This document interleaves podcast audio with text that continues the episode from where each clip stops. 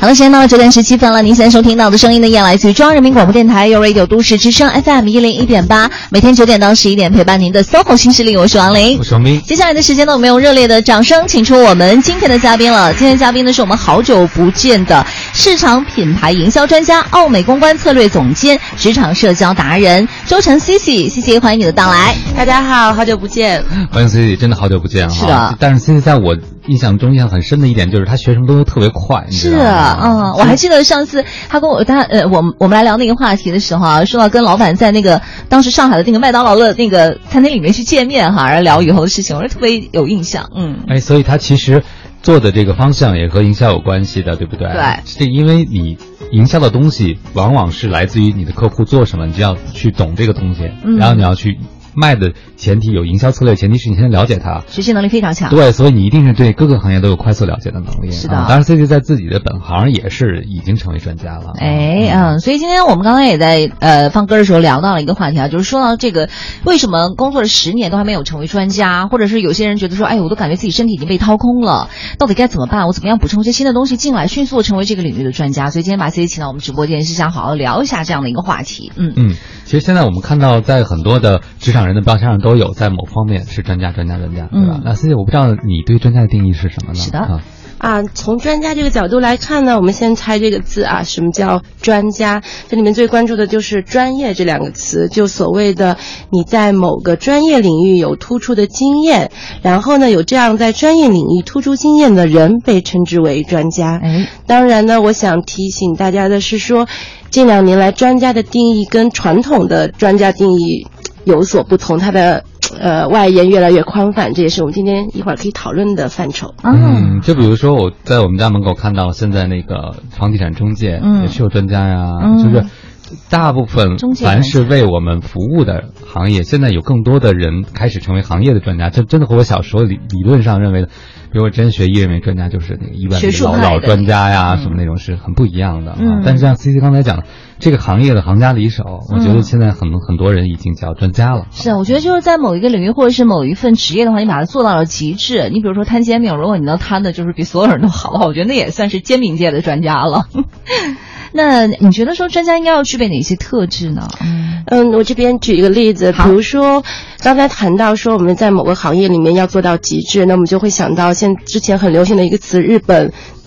呃，所推崇的匠人精神，这是一种专家的类型。他在一个行业、一个细小的领域钻研很长时间，然后再把自己甚至把自己的一生的精力都花在一个，比如说小的轴承的制造上面啊，一根铅笔的设计上面。那在这样的一个精神的呃引领之下，又花了那么多精力，他们这样的专呃可不成称为是那个匠人精神，呃，能称为是这个领域的专家，能够制。造出很多的精品，这是一种领域的专家。嗯，那那也就是说，我们还有其他领域的专家。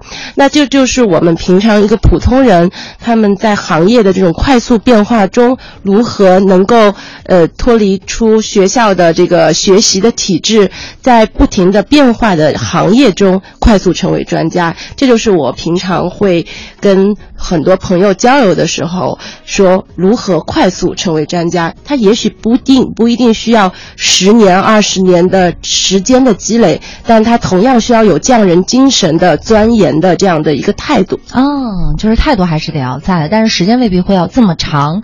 哎，王老师，你有没有想到，就是以前咱们看那些武侠片什么的，去拜师学艺嘛，都一开始要从打扫卫生啊，然后端茶送水啊，然后做各种那种苦力劳力开始，就怎么着你都得要攒个十年、二十年的这种内功吧，你才有资格说再去练高深一些的。那难道？真的跟年限什么的没有关系吗？哎，比如说，我就观察到现在流行这个自媒体，对不对？或者网红，你说网红，谁敢说自己是网红专家吗？他他产生到现在也没有多久的时间，对不对？而且有的做的好的人，我觉得未必是是专家，他可能真的是挺出位的，是吧？博眼球的。包括自媒体也是，你说谁能笃定我自己做个自媒体？我告诉你啊，我以我的专家一点，一定能火。这个好像也是。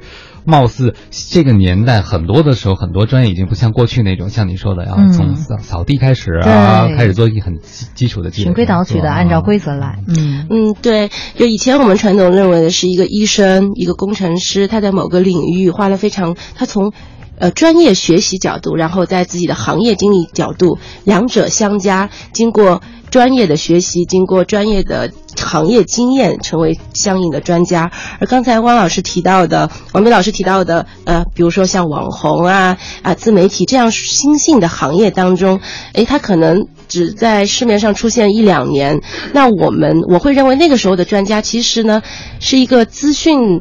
的不对等的一个状态，就是你比别的人更先获得一定的资讯，然后你也可以把你曾经的在某个专业领域的技能转化为在新的行业里面的新技能。比如说我们谈到的网红，或者我们谈到自媒体，他们本身就可能是一群，呃，对新闻热点抓得非常紧，然后呢，可能是媒体的从业人士，有非常好的文笔，啊，非常了解。读者喜欢看什么东西？那在对对对，原来在呃，原来可能是一个杂志社的记者，他可能撰写呃封面封面文章。现在他自己开了一个公众号啊，为他自己公众号的读者也提供相应的阅读精神的呃食粮。所以说呢，这是。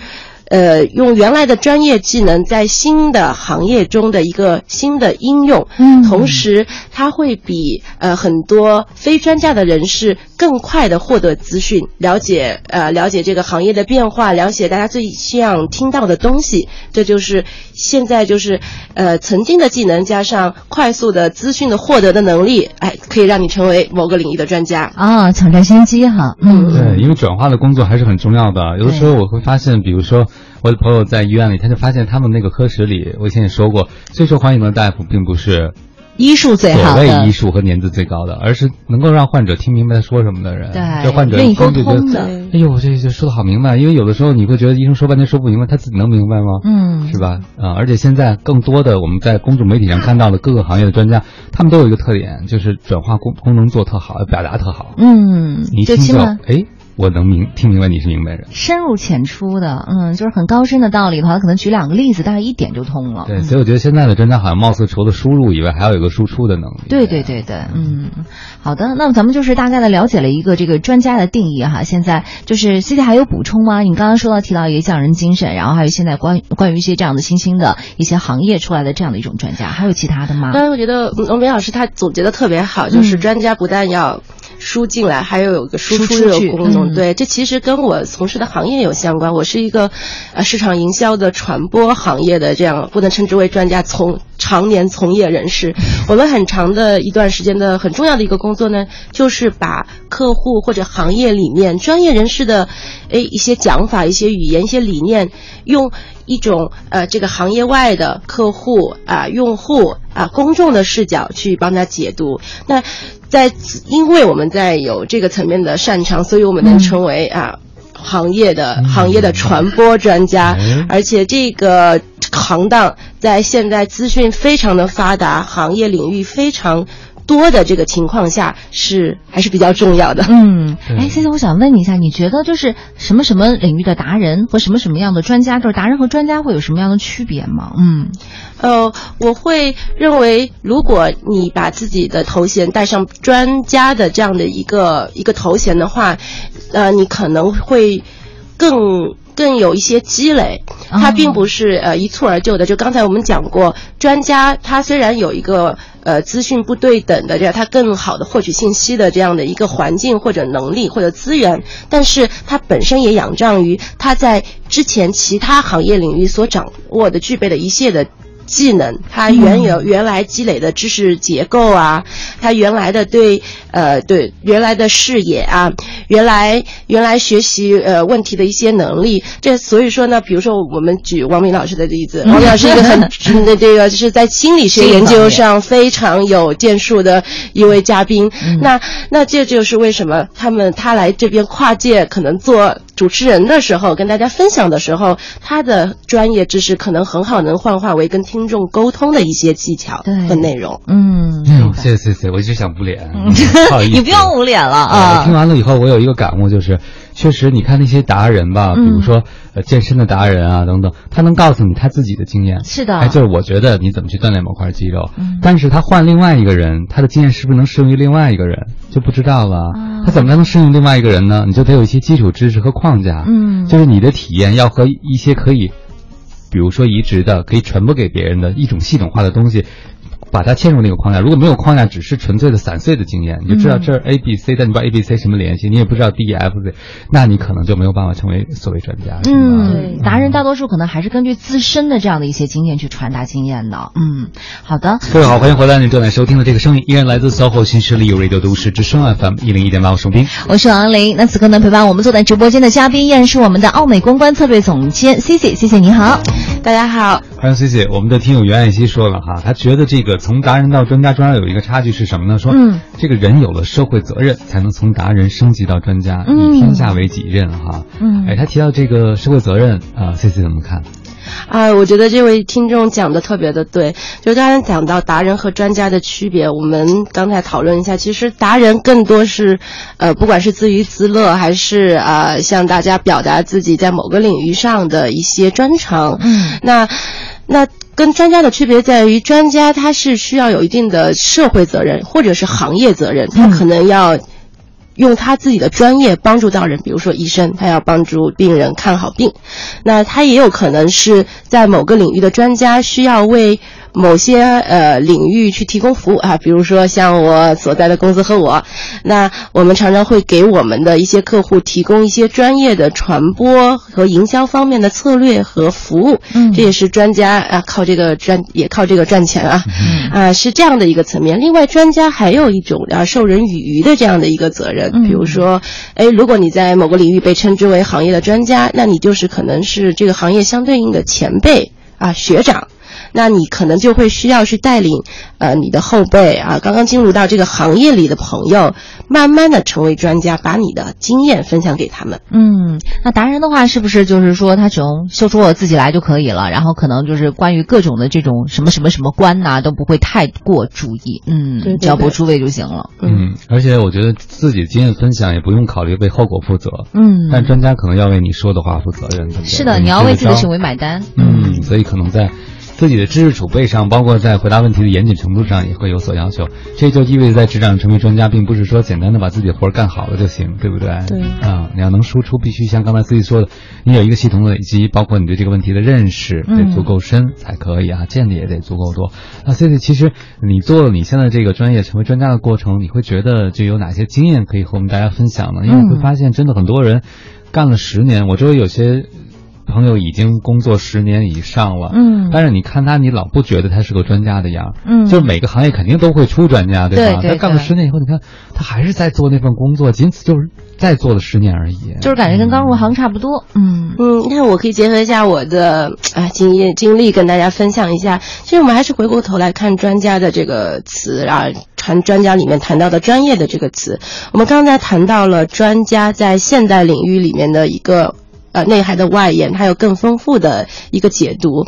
那我们来看，其实，在当代的社会，在尤其是这种信息爆炸啊、创新层出不穷的时候，创新和跨界无所不在。那么，我们在专业领域能曾经在专业领域里面积累的那些经验，如何快速的去为新的时代、新的事物啊、新的创新服务，变换出新的这个啊，说大了就是推动社会前进的那个动力。嗯。呃，那个就是所谓的专家的责任和呃责责任来说，那那回过头来，那有很多人自居是专家，呃，并为很多行业设定了一些规定和规范，说，哎，这个。我从专家的角度看，哎，我从专业的角度看，你必须怎么样怎么样做。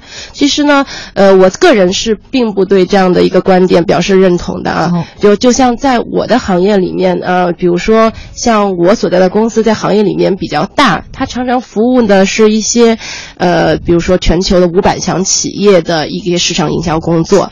那我们常常会把我们这种呃工作的标准视为行业传播的一个呃传播行。行业的一个专业标准，但是这个专业就一定代表合适吗？呃，假设我们在不同的市场领域，呃，我们在不同的行业，比如说我们现在如果我去服务一些本土的小型的客户、民营企业，啊，也有可能是一些哎创业公司，他们同样有非常需要非常专业的传播。呃营销的服务。那那个时候，呃呃，我还是这个。呃，呃，这这个时候我们就会发现是说五百强的所谓定的标准化的传营销传播的所谓的专业经验，或者自诩于这个领域的专家，那他可能就会出现水土不服，出现呃不适应的状态。那好在呃，如果你是真正这个领域的专家啊。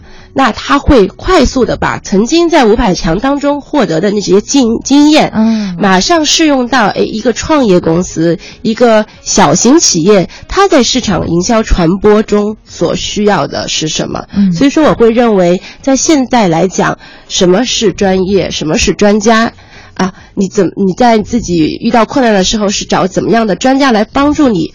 能合适的解决你问题的，能把他原有的经验复制，原有的经验融合到现实的一些场景中的人，或者呃这样能够提供这样服务的这些呃专业的人士，那才能称之为专家。嗯，就反正怎么着得要落地，得要接地气儿。对，就要接地气。嗯嗯，得能解决实际问题，对吧？就有的时候你说你知道。国际通行游戏规则是怎样？但是你就不能解决本地的问题，所以其实这也不，这些是叫照搬型的。对，比如说，呃，在我们公司，可能在传播营销行业，其实有非常多的理论研究的，呃，有学在学校里面研究的，然后各大的那个派系的公司有自己的方法论。嗯，其实我们曾经在呃我们公司或者呃这这个行业的领域，我们会建议呃刚刚入行的员工。不要去过多的拘泥和学习方法论，甚至不让他们参加方法论的培训，因为方法论其实是专业的经验的一种体现啊，总前人经验的体现。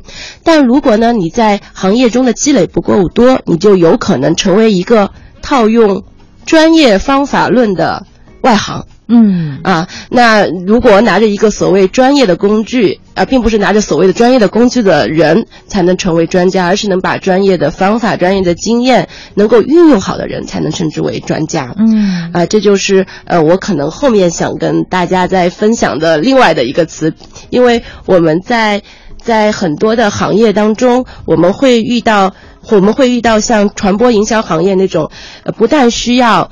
呃，专业知识，同时还需要经验积累。我们需要做很多的 case，很多的呃案例，去加强自己的专业的处理呃实际问题的能力。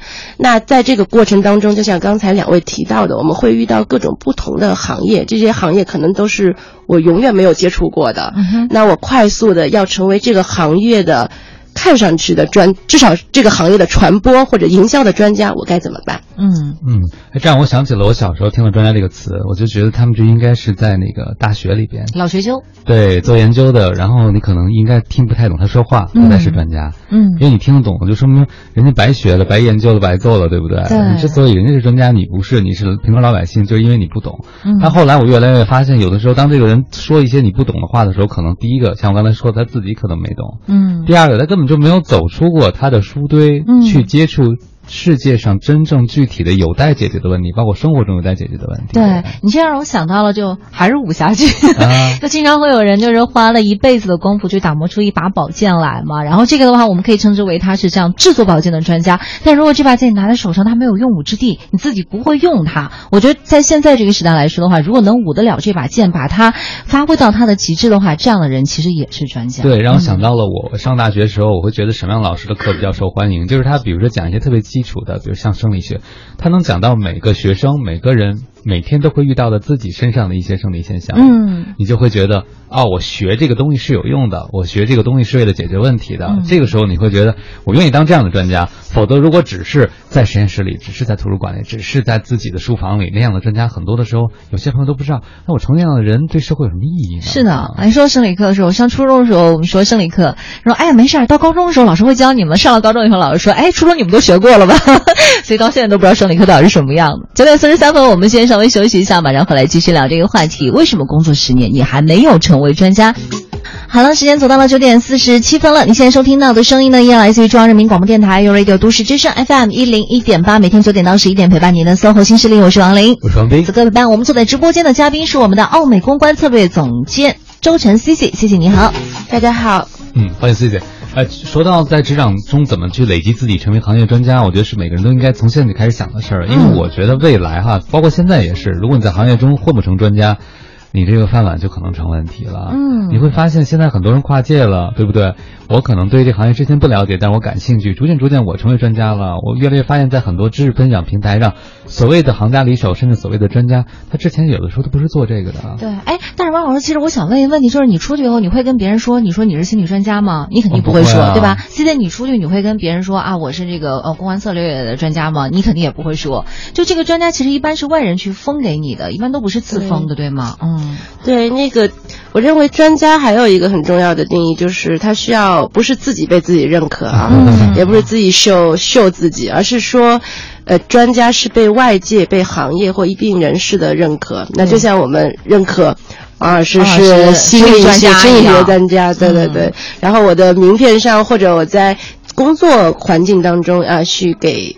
客户去展示的，我也是在传播和品牌这个领域的专业的程度和深度。嗯，是这样。嗯，所以要怎么样的话才能够，呃，像王老师刚才说的话，你就工作十年了，迅速的这样成为一个专家呢？嗯，对。从你今刚进入职场的时候 c c 你有没有想过说，什么时候？我要既然要做这行了，我要要成为这个行业中的，比如说。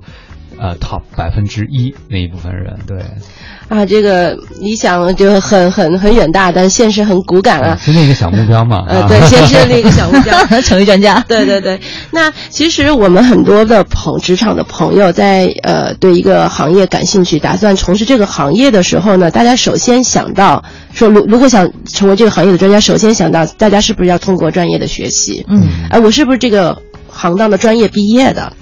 啊，然后呢，然后呢，再去考虑是说我进到的呃所谓的这个行业经验、行业实践。能力，而现在这个社会其实慢慢越来越变得专业学习它的重要性呢，或者比重会越来越少，而你在某些领域的，在这个领域的行业的实践经验会越来越重要。那举个例子，就还是以我自己的这个行业为标准，那个呃为为一个例子啊，那这里我可能要给大家推一个这个我我家乡的，我我是浙江的宁波人，嗯，然后呢，我们浙江呢有一个。我们宁波有一个词儿叫做，呃，闲白节，宁波话叫闲白节。这闲白节怎么写呢？就是闲休闲的闲，白是白话的白，节是英雄豪杰的节。这个词在我们宁波方言的语境中呢，原来并不是那么褒义的词。它大概的意思是说，这个人看上去什么都懂，嗯，涉猎很广泛，但在每个领域呢，每个懂的地方，他都不能。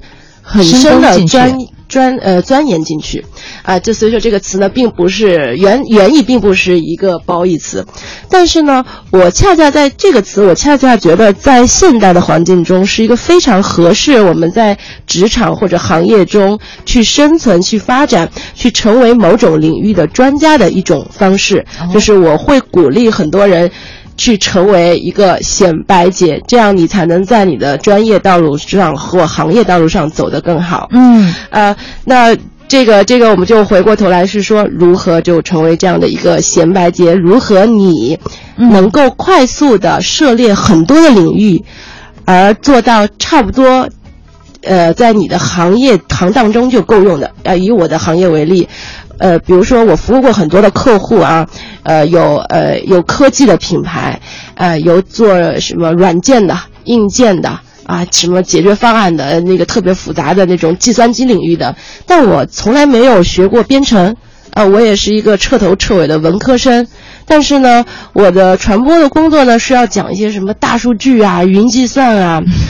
商业智能啊，这一听就头疼，可能还涉及到一些什么数据库啊，什么这种建模呀、建模呀，啊，这些就是你觉得原来自己的专业领域根本就不会涉足到的东西。那但是在我的行业里面，我需要成为的是什么？我需要成为的是比 IT 计算机领域的人，这。更更牛的传播专家，我并不是要真的成为一个大数据和云计算的专家。虽然我曾经可能帮过我的客户撰写过很多的文章，去深刻解读云计算和大数据对这个产业的发展、它的技术的变革啊，这个文章呢也可以登在像比如说《哈佛商业评论》啊。呃中国计算机报啊这一类非常专业的呃管理啊或技术类的媒体。那大家说，哎，你都不是一个搞计算机的，你还写一些东西给搞计算机的人看，这是不是？是不是你就啊就名不副实啊？但事实上，我会认为是这样的。我自身一定不是云计算的专家，也不是大数据的专家。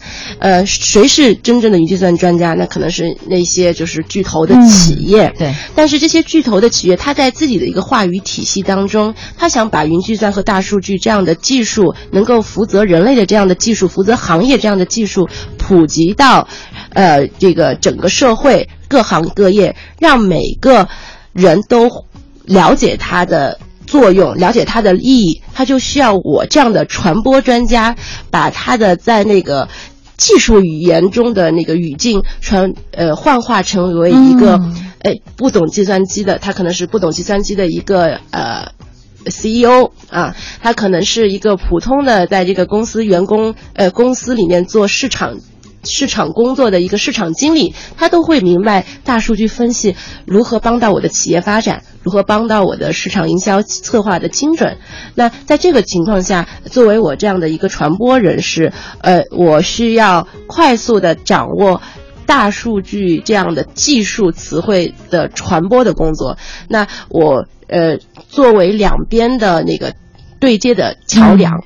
呃，这就是我所谓的叫做贤白节的那个定义。嗯，我既不是，其实并不是真正的大数据的专家，但是呢，我能够快速的去掌握大数据在传播和沟通领域的一些重点。呃。看到它发展的一些意义，然后呢，我能迅速把这样的一些内容跟我原来的知识结构中里面的，比如说市场营销啊、企业管理呀的这些呃生活、生活、生活呃生活场景啊联系在一起。那呃，通过像节闲白节这样的方式，呃。做好这个，做好这个领域的一个专家，就是一个输入、转化再输出的这样的一个过程。对，突然就让我想到了之前上次 C C 来做节目的时候，一个玩完全不会玩游戏的人，然后去应聘那个暴雪中国 那个那个那个例子也让我惊呆了，因为你当时说你是完全不不去玩游戏的一个人，是不是？嗯，对我当时是完全不会玩游戏，但是我去应聘了暴雪中国的一个呃市场传播。传播经理的职位，而且暴雪曾经有一个要求是说，你不必须要玩是玩家，你不要进我的公司。但是呢，我就会发现是说，OK，游戏在中国，哎。常常被戴上一种呃不好好学习玩游戏的这样的一个一个帽子。嗯。另外呢，跟这些网瘾啊这样的负面的词汇连在连在一起。但事实上，呃，游戏在全球来说，它可能也会变成一种像竞技体育的样的产业。那这个行业在中国如何发展啊？那它如何落地？其实正是要去呃给那些不了解游戏的人。让他们了解游戏的意义。那恰好我当时的这个身份，哎，我不玩游戏的人如何去给人解释说游戏对你有意义？嗯，啊，意义在哪里？而不是以一个沉迷在游戏中的发烧友的姿态出现的时候，它会有更有更有意义。所以一直都是以上帝视角存在的。好了，九点五十六分了哈，我们也稍微休息一下，马上回来。整点过后，大家有什么问题的话，依然可以在微信上面跟我们互动。各位好，欢迎回来，您正在收听的这个声音依然来自 SOHO 新势力 Radio 都市之声 FM。一零一点八，我双斌，我是王林。我们此刻呢，请到的嘉宾是我们奥美公关策略总监 C C。今天我们来聊一下哈，工作十年为什么还没有成为专家？C C 你好，大家好。欢迎 C C。我们有位老听友啊，给我们发了一个微信，让我们还挺感慨的。他说：“几位老师好，嗯，前段时间我在咱们的节目里说过，自己从上海回大连工作遇到了很多问题。”当时我记得他好像是设计大酒店的，就那种。对，就在在上海的时候是要设计好几，就是好几十万平米的那种。对，就是什么艺术馆呢？对，嗯。后来回家，我记得是设计饭店、饭馆，是吧？嗯。他说一个月的煎熬之后，还是选择了回上海，再一次远离家乡。地域的差距对工作的影响实在太大了。老家的有朋友说他是有拼搏的，也也有拼搏精神啊。也有人说太矫情了，怎么就不能跟家待着呢？对呀，在家里多好啊，为什么还要去上海呢？对他的回复，当然我想到了我们今天聊的主题，说如何成为职场专家，这个专家啊，有的时候也得找到适合自己土壤，对不对？他可能有一些专业经验。他回到那个地方上，他就是施展不开，毫无用武之地啊。对，所以可能找到适合自己的空间也也蛮重要的，但前提是咱现在有这个金刚钻。那这个时段我们想和 C C 聊聊，说你觉得在职场中怎么才能成为一个专家？在我们的工作中该怎样去累积？该怎样做一个有心人？不然回头就像那句话说的，有些人只是老了，而有些人是成熟了，是不是？对对对，就你只是随着年龄增长，但是什么都没积累下来，太可悲了哈。嗯。啊，其实以前伟人说过的话还是很适用啊，活到老学到老啊，就学习学习再学习，其实也是非常重要的。只是说在我们在职场中的学习，呃，如何成为培养自己成为专家的过程中，我们要掌握学习的方法。那可能中国的传统的朋友们，就中国的朋友们，就是在中国的传统的那个教育体制里面成长起来的朋友们呢，哎，就是一谈到学习就想到了书本儿。呃，就想到了，哎，坐在课堂里面去听课。所以说，很多朋友在感觉在职场身体被掏空啊，职业技能缺失的时候呢，他首先会想到，哎，我是去报个英语班吧？哎，对对对，我这个是不是上一个什么什么样的培训课程啊？呃，他希望通过这样的一些方式来给自己充电。呃，当然，这样的一个学习的精神我们是要提倡的。呃，这样的方式也是很不错的，尤其是比如说像对于英语这一类的，呃，需要真的呃花。时间，呃，去读去写啊，呃，去讲才能呃花功夫去读去写去讲才能有呃有建树的这样的一个一些一些技能。但是大家会注意到，是说成为一个专家，光靠技能是远远不够的。嗯，就像你学习英文，你如果没有很多的场景去应用啊，比如说你真的是在一些商务谈判中需要去使用到英文，我会相信，如果在你的工作环境中遇到这样的一个工作任务。你就会强迫自己，在很短的时间内迅速把商务英语提高到一定的程呃高度。嗯，所以说这个就谈到了一个我们如何去把握职场的学习的契机的问题，如何一边工作一边学习啊，这个是。一边也等于说就是一边赚钱一边学习，你就不用再花钱报班了。嗯，呃，以我自己个人的经验，其实我其实会做很多行业的营销传播的方案，往往是一些没有遇到过的行业，越是没有遇到过的行业越让人兴奋。啊，我这这其实昨天熬了夜，就是今天也有点晕，但是呢，昨天其实虽然熬了夜，一边吐槽说老板怎么把这一个破任务扔给我，一边我其实还是很兴奋的，因为我涉猎到了一个自己其实，呃。之前呃不太没有没有太接触过的一个品牌的一个领域啊，可能呃品牌的领域，呃那那在这个在这个领域里面，哎我又发现哎哎这个呃这个这个行业里面它有什么样的意义？它在那个国民经济发展的时候，它在这个产业的地位是怎么样的？消费者对于这样的产品，大家的感官是什么样的？嗯，你就会发现，你每做一个 case，你就会进到一个非常。呃，巨大的一个行业的一个宝藏里面，然后呢，诶，在这个过程当中，虽然你可能作为一个，呃，没有那么对这个行业熟悉的人，参与了当中的一部分，但是呢，我会提倡大家一在这样的一个，嗯，有压力的环境中，你会快速成长，快速的学习知识，然后快速的让你把经验和实际情况结合起来。第二个也会。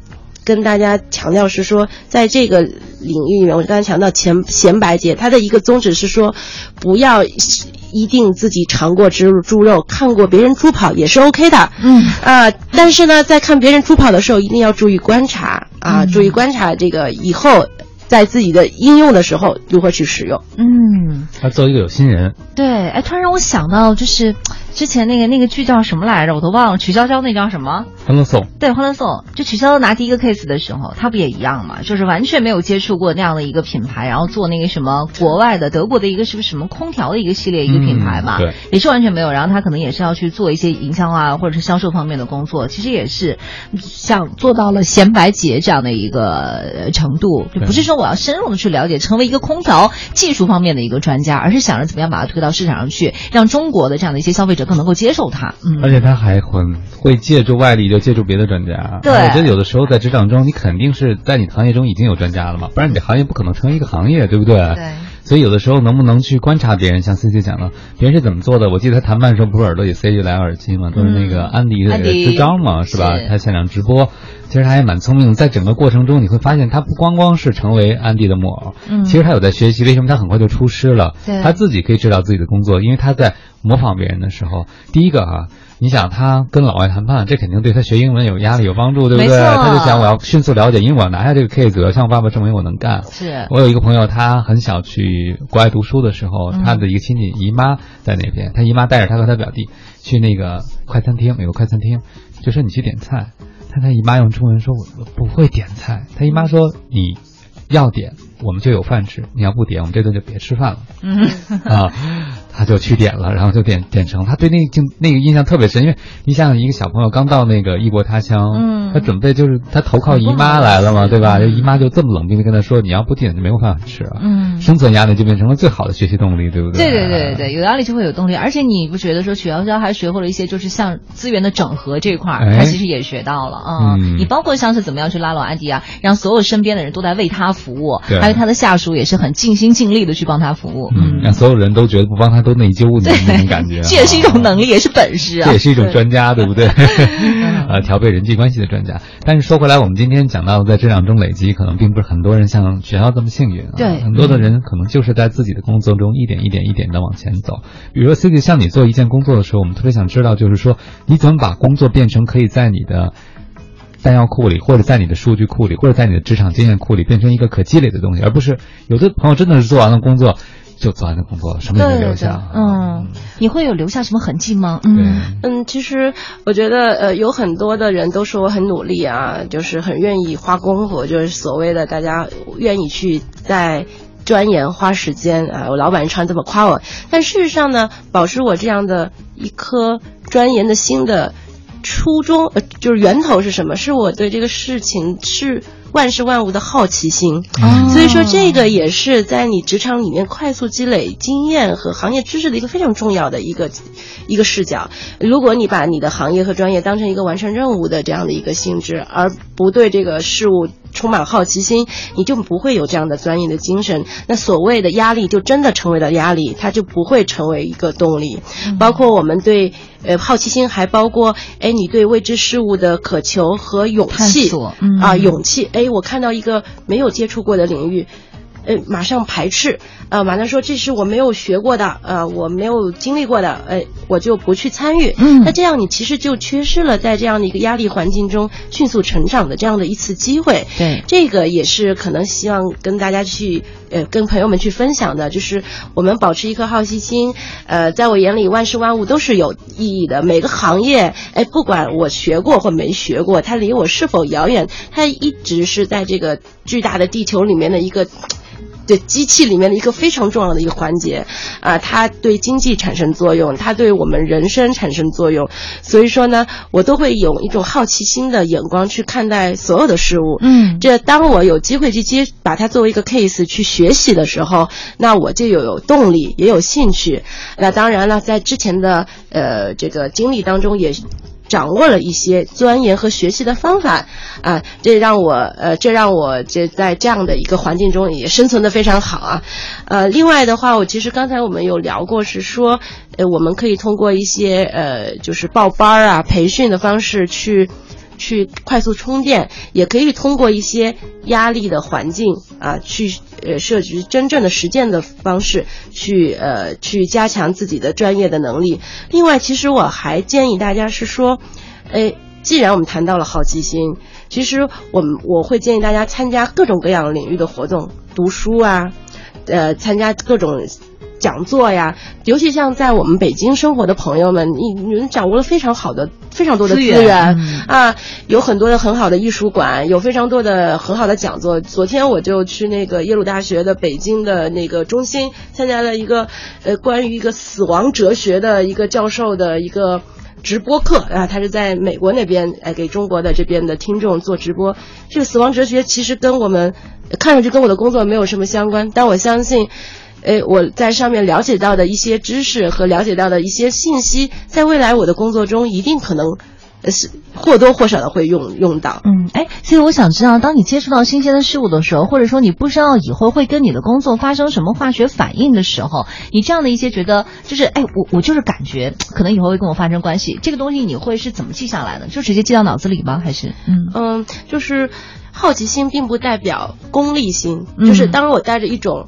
非常鲜明的目的去看待这个学习学习的事情的时候，有的时候你就会觉得很难受。这就是为什么我们在读书的时候啊，那个要为了考试去应试去做题，就是怎么就很很难受。所以说呢，我还是认为，就是说保持我原来的观点，哎，万事万物它都有它存在的意义，万事万物它都能。在为这个世界创造美好和发展，呃，这样的发挥这样的一个作用。然后呢，在我去学习一些知识、经历一些经历一些就是呃活动的时候，呃，了解一些知识的时候，带有好奇心而不带有功利心，先不想到它未来什么时候可以用到。嗯，我我自己是发现，通过这样的一个心态，我接受了很多的知识，接受了也了解了很多的领域，但这些了解的这些知识，哎。从某种意义上，慢慢的就变成我自己知识结构中的一部分，在我某一次的应用当中，哎，我就会以一个知识面很广的人的那个视角出来，哎，我谈谈到了某一些的话题。嗯，其实我们经常很多时候都会说，哎，这专家知识真渊博。什么叫渊博？渊博就不是你只学所谓你看到和你沾边的事情，对不对？对，嗯。而且当一个人。能够触类旁通、举一反三的时候，才是真正的专家。没错。好了，时间到了十点十九分了。您现在收听到的声音呢，也来自于中央人民广播电台，有 Radio 都市之声 FM 一零一点八，每天九点到十一点陪伴您的 SOHO 新势力。我是王琳，我是王明。今天我们为大家邀请到的这位嘉宾呢，是我们奥美公关策略总监 C C。谢谢你好，大家好。欢迎 C C。我们刚才谈到了说，这个 C C 在工作中怎么。保持他的好奇哈，不光是在工作中，在生活中，我觉得他是个对万事万物都非常非常好奇的。用好奇宝宝，王林说，对对对，好奇宝宝啊，一直好奇宝宝。呃，但是很多的朋友非常挠头的一点就是，如何快速成为一个领域的叫你刚才说的闲白节？因为有的时候你要跟不同客户打交道的时候，人家说的话完全是你听起来是外星语，对不对？你完全不懂那行业。这有朋友挠头了，我该从什么地方开始？那 C 的应该有这方面丰富的经验，对不对？经常有的你的客户，你都想不到他那个行业，对不对？你都意识不到这行业是存在的，直到你接触。那在你的实际工作中，你是怎么迅速的去了解一个不一样的行业，并且能跟这个行业的行家里手说话的时候，人觉得，哎，你好懂啊！你以前做过这个吗？是吧？嗯，哎，这这个倒是真的有一些东西可以分享啊。但是你快速学习的时候，其实是需要掌握一些方法和利用一些工具啊，比如说。大家所了解的搜索引擎就是一个非常好的东西，不管百度啊还是 Google，呃，但是问题是你在输入关键词的时候，你是否能够找准，哎，你该看的这些内容到底是什么？嗯，那我举个呃举个例子，比如说呃你要去学习一个呃专业的就是一个比如说呃管理服务器的一个软件，呃这样的一个品牌来找上你了，然后你下午就要跟客户开会了。啊，哎，我都没听说这个过这个牌子。然后这个管理服务器呢，也只是管理服务器的当中的一个很小的一个插件，特别特别专业，跟我以前了解的还都不一样。那我用什么办法快速去了解它？比如说，哎，它如果有一些产品的名字，哎，你可以迅速去浏览它的官网。嗯，然后你浏览官网有时候可能得不到很多干货，因为里面还是比较专业的东西。你会可以用它的名字去搜索它的新闻，看它官方。新闻说的是什么？为什么要搜新闻？因为新闻基本上一个企业在对外传播时候用的一种方式，它相对会用一些通俗一点的语言去讲述它的企业是做什么的。另外，你还可以看到它最新的官方的新闻、最新官方的动作，它大概会看重什么样的领域？它大概会。呃，在哪个行业里面，呃，就是注重行业的发展。比如说，他有非常多的，我看到他的新闻稿里面，可能有非常多的内容是关于是说他们的这个服务器的这个软件用在了一个电信行业里面。嗯，啊，那我就在下午跟客户去沟通的时候，就会去跟他了解说，哎，电信行业你们有这样的一个 case，我还看到过，哎，其他的品牌在这个行业里面的一个应用是会怎怎样的？那从某种意义上。跟你对话的那个对方的客户，他并不指望你成为一个他的这个服务器这种专业管理领域的专家，但是呢，你当用对的路子跟他去沟通、去了解的时候，哎，他会觉得，哎，你是在跟我在同一个语境下去沟通。那在这个东这个过程中呢，又是一种学习的状态出现了。你可以在刚才通过搜索引擎这种粗浅的。学习的方法，哎，在遇到真正的专家的时候，你可以提出一些相应的靠谱的问题，然后把这些话题再深入的挖掘。那之所以人家愿意跟你沟通、跟你交流，另外的一个行业的专家愿意把自己里面的干货掏出来，是因为你的问问题是靠谱。所以说，提好提好关键的问题。啊，如何从真正的专家里面去获得干货，这也是一个非常重要的一个技巧。嗯，那万一在你准备的这些资料当中，然后对方的那个专家跟你聊天的过程当中，他比如说就说了一些英文的简写啊，或者是什么的，你完全不太懂的时候，你会怎么办？哦，我觉得这个有些东西就不需要不懂装懂啊。然后呢，呃，在跟嗯。某确定是某个领域专家沟通的时候呢，也切记做一些大水冲了龙王庙的事情。比如说贤白节，他可以展示说：“哦，我听说过这个领域，大概是做什么的。”嗯，哎，他好像在那个方向还挺突出的。这个从公开的信息资料搜索就可以获得。嗯，啊，我不知道您怎么看？我不知道这是对外的信息还是呃。真正的内部消息是怎么样的？真正的行业的节点是怎么样的？那你会看到对方说，其实大家都认为这样啊，但并不是怎样。那你就会根据并不是怎样这件事情往下探讨。那个专家也并不会来诟病，是说你之前的那个观点是有问题的。嗯啊，这是一个非常非常重要的一个点。那其实呃，我其实还会想到一件事情，是说，其实我们所有的中国的。学生啊，成长起来的时候，我们学过所有的学科，文科、理科、数理化什么物理啊、地理啊、历史啊、文学啊，什么都学过。但是呢，你会发现，当呃一个大学毕业的是文科生，他在遇到一个跟科学相关的话题的时候，他常常会出现一种排斥状态，说我是一个文科生，呃，物理的东西你不要跟我来谈，数学的东西你不要跟我谈。那我们。多年之前学习的一些基础知识，呃，并不是真的是为了应试，啊，我们也不要对科学的这些，就是跟自己领域好像完全不相关的那些，呃，这个行业产生一些排斥感。你可以想到是说数曾经学过的数学，曾经学过的物理，在现在是什么样的应用的？当然有，有用的好的，有用的不好的。那。我们要把自己曾经学习过的所有的知识融会贯通。其实，在这样的情况下呢，你可能就会快速的掌握一个学习另外一个行业的一个门槛。嗯嗯嗯，这有一个听友问了个具体的问题啊，我觉得我们真的可以给他支支招。他面临就跟我们讨论的话题是一样的。他说他自己是个做设计的人，做珠宝设计的，他要写一份商业项目书。这个除了对产品了解，就是对珠宝本身了解之外，其他方面呢都不了解。他就问：对于这样一件事儿，他该怎么入手去做呢？嗯，哎，那我们就具体问题具体分析啊。首先，我们刚才讲了有好奇心，万事万物存在的都有意义。珠宝设计一一枚珠宝的存在，它仅仅是为了让设计师设计出来吗？嗯，呃，它一定有它很多其他的意义，比如说它对一个佩戴者，哎，是不是他的身份的表现？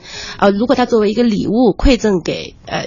呃，妈妈 k i s 跟爱人，它又代表了什么？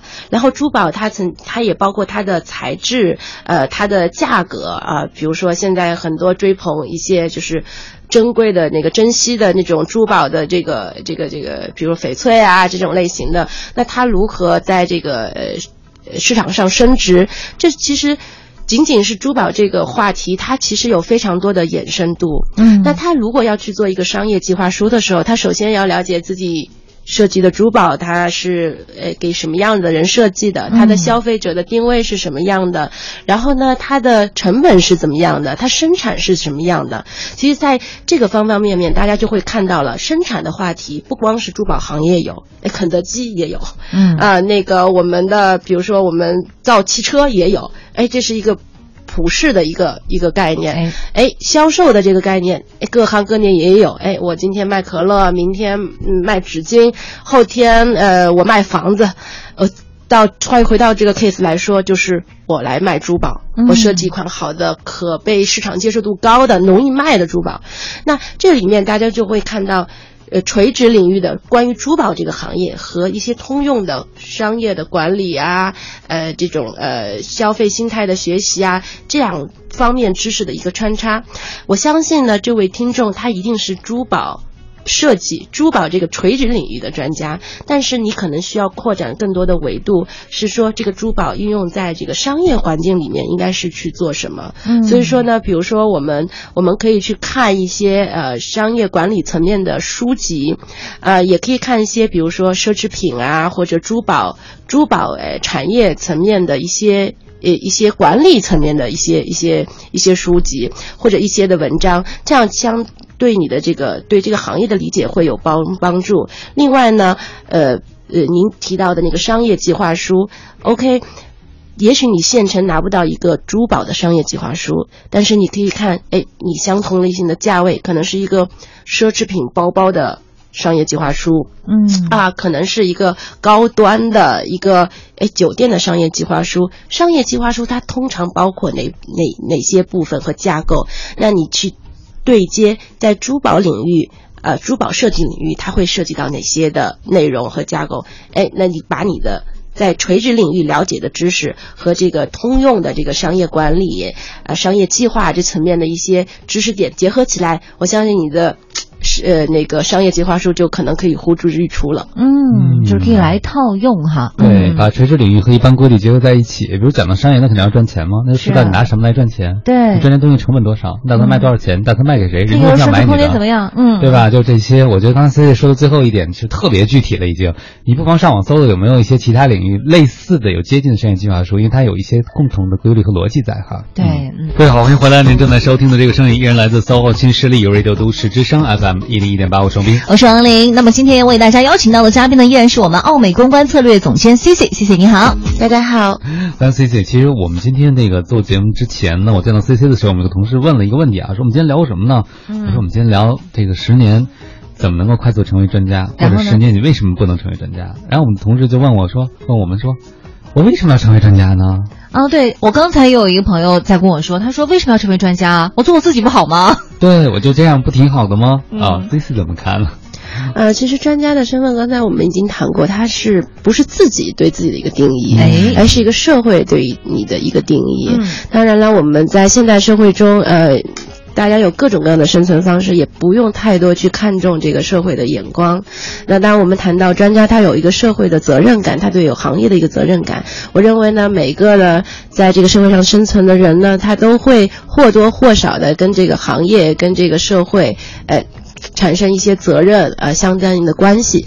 那我会认为你在职场之中自己呃要付出的这个责任呢，可能用专家的一个形式去体现是一个比较好的一个方式。嗯啊，那当然呢，我们从态度上其实并不要太多去呃，就是把。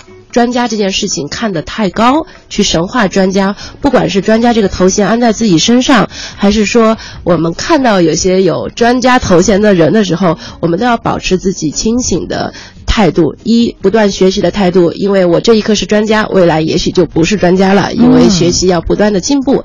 第二，哎，专同样在一个有专家头衔或光环的人在你面前的时候，你你可以。相信专家，但不要盲信专家，把它当做你也是一个学习的一个资源，然后把他的信息跟你的自己的思维、自己的独立的思考的能力结合在一起，嗯，呃，做真正的自自己。嗯，明白了，就是活出反正自己的姿态哈，还是按照自己的这种啊做事的这种行为的，或者说按照自己的这时间表去做一些事情就行了，也没有必要说一定要成为专家才行。那现在我其实我想再问一个额外的问题啊，因为刚刚我们不是说这个工作十年的事情吗？在你工作这么长时间当中。你有没有感觉到自己身体曾经被掏空过？啊，这个，这个话题好好严肃啊！哎，其实我也没有十年，那年龄没有那么对，没有那么长。对，我的意思 就是说，在你工作的这段时间当中的话，嗯，呃，身体被掏空的这个事情呢，其实呃常常发生啊。但是我觉得这个身体被掏空是有好多层含义的。一个是，哎，你工作强度非常大，也真的是从身身体角度，就是健康层面，哎，可能你睡得很少啊，这个被掏空了。那另外一个呢？从心理上，你是不是被掏空了？嗯，对，做事情没有信心，迷茫，不知道自己的未来在哪里啊，这是一种掏空。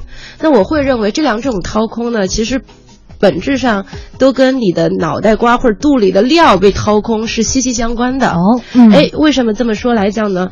身体被掏空，也许你没有办法很好的合理安排你的工作和生活的时间，你没办法去预估。哎，你学习需要花的时间，你工作需要花的时间，就跟你本身的知识结构，你肚里是否有干货，肚里有没有被掏空是息息相关的。那第二件事情，心理被掏空。当我对呃未知事物产生恐惧，或者在我在接触行业的时候，发现自己的呃学习能力不足，自己学习的积累不足，自己肚里的料不足的时候，我才会产生在职场上一个心里空落落。被掏空的这样的一个感觉，那其实这个经历很多朋友在所谓经历什么职场瓶颈的时候都会呃涉及到啊。那我我会认为是说，哎，职场瓶颈其实人人都会有，呃，其实我自己也有这样的经历。但是呢，职场瓶颈并不可怕，而是说你会呃最可怕的是说，当你遇到职场瓶颈的时候。感觉身体、心理、肚里都被掏空，然后你就停滞不前了。其实，当你在那个职场遇到职场瓶颈的时候，我会换个角度去看一下，说自己是哪一部分的料被掏空了。嗯，然后呢，我应该用哪种方式去补充？哎，说不定在另外一个行业突破，哎。诶，有一个新的发展，这个其实是一件非常有意思的事情。嗯，先得知道自己被掏空，第二个哪部分哪被掏空了，对，才可以补，对不对？哪少哪儿填哪儿，指哪儿打哪儿。刚才我们讨论那个。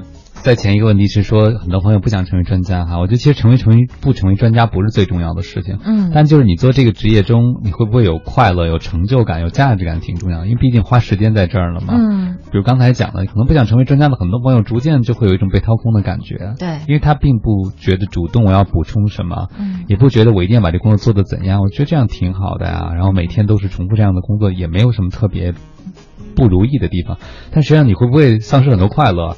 我还是觉得 C C 刚才讲那个好奇和学习，其实也不是光为了。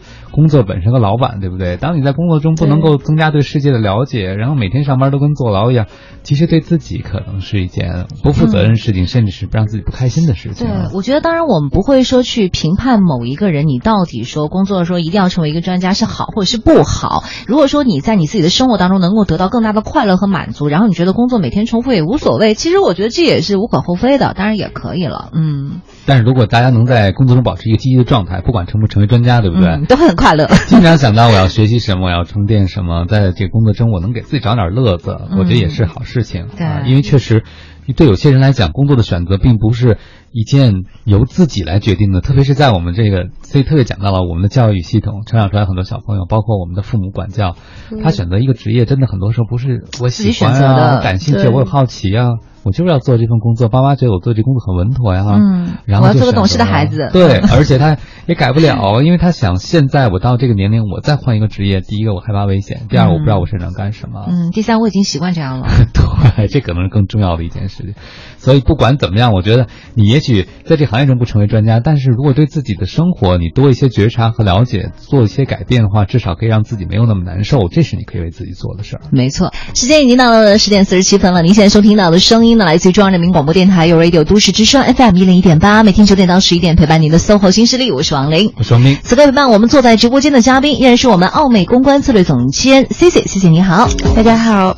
我们今天聊到怎么在十年的时间中能够成为专家，或者说如果你真的想到一个行业精进的话，怎么能够即使不成为专家，也能够每天都比。昨天做的更好，对不对？每天都比前一年做的更好，起码觉得自己做这份工作是有价值的。是啊，而且看到自己成长，我觉得这是一种刷新自己的喜悦感，是买新包可能也代替不了的啊，这是不一样的，发发自内在。而且有一天包不在了，你知道你比以前更好了，你会更自信，对不对？不能光靠包来提气哈。对 啊，那我们其实说到最后，我发现很重要的一个能力就是学习的能力，对吧？其实学习是无处不在。所以在开头就说了，我们还是想回到最后这点时间，回到这个重点，就是谢谢你觉得你你。定义的学习是什么？或者你怎么来在生活中无处不在的去学习的？嗯嗯，呃，我定义的学习是说，呃，它不是要揪着某个行业和专业呃深究到一定的程度，因为呃，我们需要先了解一些普世呃大概的每个。领域的大概的一些知识规则框架啊，规则框架啊，这就足够了。然后呢，再来确定你了解的这个东西是否是值得你或者需要你在目前的使用当中去深究的。那当然，当你发现你需要深究的时候，你还是要花功夫。那我我也可以举个例子，比如说，哎呃，比如说我们很早的时候曾经服务过一个空气净化器的品牌，然后呢，我非常佩服我的老板，他是那个清华的学理工科出身的。他就在见客户之前，他失失踪了，不见了。然后我们特别紧张，因为在网上搜很多资料啊、材料啊，其实还是相对有限啊，因为是人家一个新技术。哎，原来他跑去他清华的以前的老同学的那个空气研究研究所里面，跟人待了一天。啊，他通过这样的一些渠道和方式，哎，快速的去了解这个行业，因为对他来讲，他知道，在那一刻。也许光靠我刚才说的，哎，网络上的搜索，看看人家的官网，哎，其实是不够的。他去找另外的专家。让他自己快速的能够了解这方面的知识，所以说呢，学习很重要的一个是态度，一个好奇心，第二个呢，学习的方法也是非常重要的。嗯，哎，我发现很多职场人哈，就是当他自己不知道，就比如说我现在被掏空，或者我觉得做这份工作很没有价值的时候，我总觉得我应该去学点什么，于是就一言不合学英语，或者就一言不合去学点，我觉得应该我去学个法律吧，我就掌握点法律知识什么的，就跟自己现在做的工作完全没有关系。你觉得这个好吗？或者是？对吗？嗯嗯，我我会认为是说，比如说像学习英文呢，或者是说一些呃商业管理层面的这些普世的一些，呃，就是通用的，不管是技能或者是呃法则，其实是对于你所有的行业、所有的职业都是会有帮助的。嗯，那这个是会鼓励大家去学习。那另外一个层面就是说，有可能谈到的是另外一种极端的朋友，就是。哎，不知道考证，考证哦，考证狂，对，考证狂。哎，今天出了一个什么？我考一个证。哎，法律出来也考一个证。这个常常会出现在那个，哎，一是还没有毕业，快要快要毕业，有求职非常需求的这样的大学生的朋友，还有刚刚入。刚刚呃踏入那个那个那个社会职场，然后一两年，但是还没有一下子找到方向的这个朋友，一就就会出现这样的考证狂人。其实我们并不诟病考证，但是你成为考证狂人，哎，就恰恰说明你的心理或者心理或者那个肚里被掏空了，因为你不知道方向的时候，你才会盲目的去考非常多的证，而并不是有选择性的去看是否跟自己的专业和行业相关。所以说呢，认清一个路，认清一个。自己掏空了，是哪些东西被掏空了？哪些东西是需要去补足的？这件事情是非常重要的。嗯，先知道自己差什么，然后再去补什么。对我一个朋友，就是他给之前他们的公司做一个培训，就给他们员工提供福利，给孩子做亲子培训嘛。嗯。然后呢，就请了好多好多的人，因为他们公司呢福利待遇比较好，然后呢给讲师的课程比较高，所以请的都是他觉得就一线的专家嘛。他连续办过几场讲座，他说这个专家和专家怎么差那么多呢？嗯，哎，你会发现啊，很多人评价专家的时候是根据他的所谓的第一个证是吧？对，接受什么培训？第二个，他可能被某媒体采访过，等等等等等等。但实际上，真正接触下来，你会发现，真正的专家和那种所谓的看上去像专家的人是完全不同。我说你是怎么知道的？最终你是怎么比较出他们的良莠不齐的？他说，其实这个事儿特别简单。嗯，第一个，他能说明白；第二个，他能说到我心里。我并不指望专家说什么特别新鲜的事儿，你知道吗？因为他们公司的人都是非常高素质的，很多事儿其实也都明白。但是他能点到位，点到那个穴位上。第三个呢，不仅知道为什么之后呢，还有这个解决方案。这解决方案呢，不是那种玄玄乎乎的解决方案，让所有人都觉得是很接地气、能够做到的解决方案。他会觉得，哎，这一下这个是真正的能够，不是来拍砖来的，真正。能够解决问题的，就是接地气的人。对对，就是我们要的专家，其实是这种就不是光环派的，而是那种实干派的啊，能帮我们去解决一些实际上的问题。而且你会发现，就刚才我们还在广告进行分享，很多自媒体其实最终都变成了某种专家号，对不对？专家知识的。贩卖和分享，对他们之前可能也不是做这行业的，但是人家，因为你知道，当做一个外行去了解一个行业的时候，你很自然，你的好奇就是老百姓的好奇，对，所以你最终就能回答老百姓的问题。嗯，我发现很多所谓在一行业很多年的人，你问那些老百姓的问题，他反而不知道怎么回答，你知道吗？因为已经太学术派了，不知道该怎么落地了。到那个框架里了。是的，嗯，好了，还剩下一点点的时间，其实呃，我觉得哈，就是呃，还是想问一下，嗯，什么呃，就是关于这个专家哈，呃。它不是一天就可以练成的，还是需要一段的时间的这种积累。那进到就是比如说，我现在要去进入到一个新的领域，全新的领域，或者说有些朋友面临着说，呃，进入到职业的瓶颈期啊，或者说我们马上要去换到一个新的一份工作的话，一切要重新开始，这个时候我们应该再怎么样去积累呢？是要把以前这些东西全部都抛弃掉、忘掉吗？还是说可以再去提提提取啊、积累一些东西？嗯嗯，其实还是可以讲究一些方法。你进到那个新的领域，呃，常常有的时候啊，除非这个新的领域就是没有人涉足过，特别特别创新。呃，一般的进到一个领域，你都能找找到前人的专家。我们刚才讲了，专家本身就有要带徒弟的这样的一个一个工作或者职责在里面，你可以。去找到在这个领域里面的新的就原有的专家，你去看他的知识结构背景，嗯，他的他的他的他的生活状态，他的那个成长的环境，然后再对照自己是不是有可能成为这个层面的专家，嗯，这样就可以了。对，反正我会觉得听完了今天的这个节目之后，我一个最深的感受就是，不管你是不是要成为一个专家啊，我觉得如果你在生活中无处不学习的话，你至少成为一个好父母。嗯，可是我现在就是一直在想，就是专家这件事情，因为我觉得。专家这个东西的话，一一直好像都是外人去给你定义的，或者是怎么样的。其实当事人本身的话，会有什么感觉吗？王老师采访一下二位。嗯，我会觉得，当别人称你是什么什么专家的时候，你会什么想？你会很害怕。为什么？嗯，因为实际上你就被放到了一个放大镜下面去观察。嗯，你的一言一行可能被认为说你是不是要符合这个标准？嗯，如果不符合标准，你会怎么办？所以实际上，我有一个朋友，他是一个专家，他真的是名副其实的专家。他说他最近经常做梦，做梦什么呢？北京的报纸第二天头条都是他是诈骗犯，你知道吗？啊，他其实专业知识非常累积的非常好，但是你知道，人总是想说，我是不是对别人的期望来讲，我是不是能够符合他们的期望？因为有的时候，当你真正成为专家的时候，别人对你的期望往往是越来越……但是这也恰恰说明你是有着非常强烈的社会责任感的。对，所以他说：“哎呀，我一做这种噩梦，第二天我就会想，我我最近要有多久没有在读书了，在我的专业领域有多多久没有认真的去累积点什么东西了？所以对他来讲是个鞭策，就是谨言慎行的这种。嗯，C C 有什么感觉？当别人去称呼你是专家的时候，你会怎么想？其实我跟王伟老师是一样的，就是说，当当然呢，我可能钱先放在那个责任感的这件事情上啊，然后，哎，当这人家称为你是专家的时候，你就有义务哎为人答疑解惑，或者哎用专业的知识去服务。服务呃服务大家，那这个时候，当我其实审视自己的时候，发现自己其实啊并不是那么专家的时候呢，我赶快就去补功课了，或者呢，哎，我短时间没有补上，那我会去邀请其他的专家一起来参与，哎，帮我的这个朋友去解决问题。我如果成为一个能够帮你找到专家的专家也不错啊。我如果能够帮你呃帮，如果我能够成为一个帮你找到专家的专家也不错。各个领域其实都有可能会出来专家的，大家一起来努力吧。时间五十六分了，因为时间的关系，今天我们。节目到这里就先暂告一段落，再次感谢 C C，谢谢谢谢大家，注意身体哦！你现在身体快被掏空了，这个身体方面一定要注意一下。